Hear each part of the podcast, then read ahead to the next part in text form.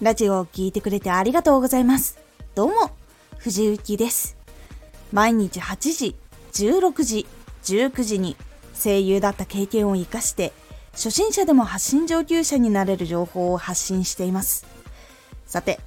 今回は、ラジオを最後まで聞いてもらうなら、直ちにあらすじを作ろう。ラジオのあらすじを作ることでラジオにさらに興味を持ってもらえるようになります。ラジオを最後まで聞いてもらうなら直ちにあらすじを作ろう。ラジオのあらすじをラジオの頭で話をすると興味が湧いたら最後まで聞きたくなってしまうというのがあるんです。ラジオの頭に結論を言うっていうのが結構多くのラジオの聞いてもらえるっていうやり方の一つにあるんですがそれと同じくラジオの頭に短くあらすじを話すことでどんな話がこの後に来るのか分かりやすくなって内容を詳しく聞きたくなるというのがあるんです。ラジオのあらすじは作ったことありますか？先にあらすじを作れる人もいればすぐにできないという人もいるかと思います。私もどちらかというとタイトル考えてその後にあらすじざっくりっていうのはできるにはできるんですけど単語とかこういう流れにするみたいな結構短い文章になることが多いです。ですが最初は全くできませんでした。あらすじ作るんだったら一回文章を作んないと無理っていう状態の人でした。そこでラジオのあらすじの作り方っていうのをお届けします。最初から作るっていうのはやっぱり難しいのでまずは内容を先に作ります。メモ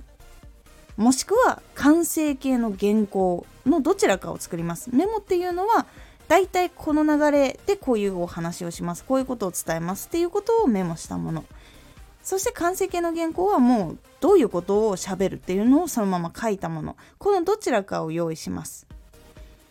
そしてそこから伝えたいこと大事な内容っていうのを抜き出します。そして大事な内容の部分抜き出した部分をつなぎ合わせていきます。こうすることでざっくりとしたあらすじっていうのは出来上がります。結構長いラジオじゃなくて短いラジオの中になるとかなりこのあらすじっていうのも正直もう結論を言ってるのと同じぐらい短かったりするっていうことは実はあります。このあらすじが、まあ、例えばこういうことに悩んでいます。こういう解決方法をこれからお話しします。っていうだけでもあらすじに実はなったりします。そういう感じのものだと思っていただければ。そしてこのあらすじ決めた時に注意点が1個ありまして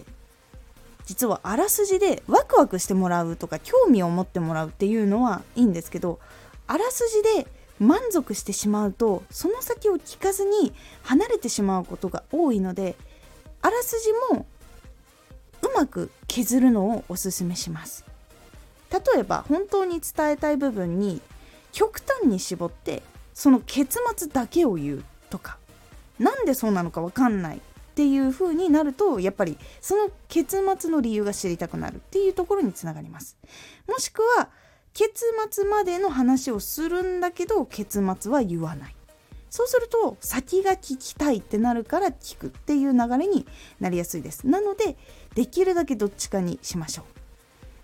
あらすじはラジオの始まりに結構聞く人の聞く準備を整えるっていうのもあったりするので結構おすすめです。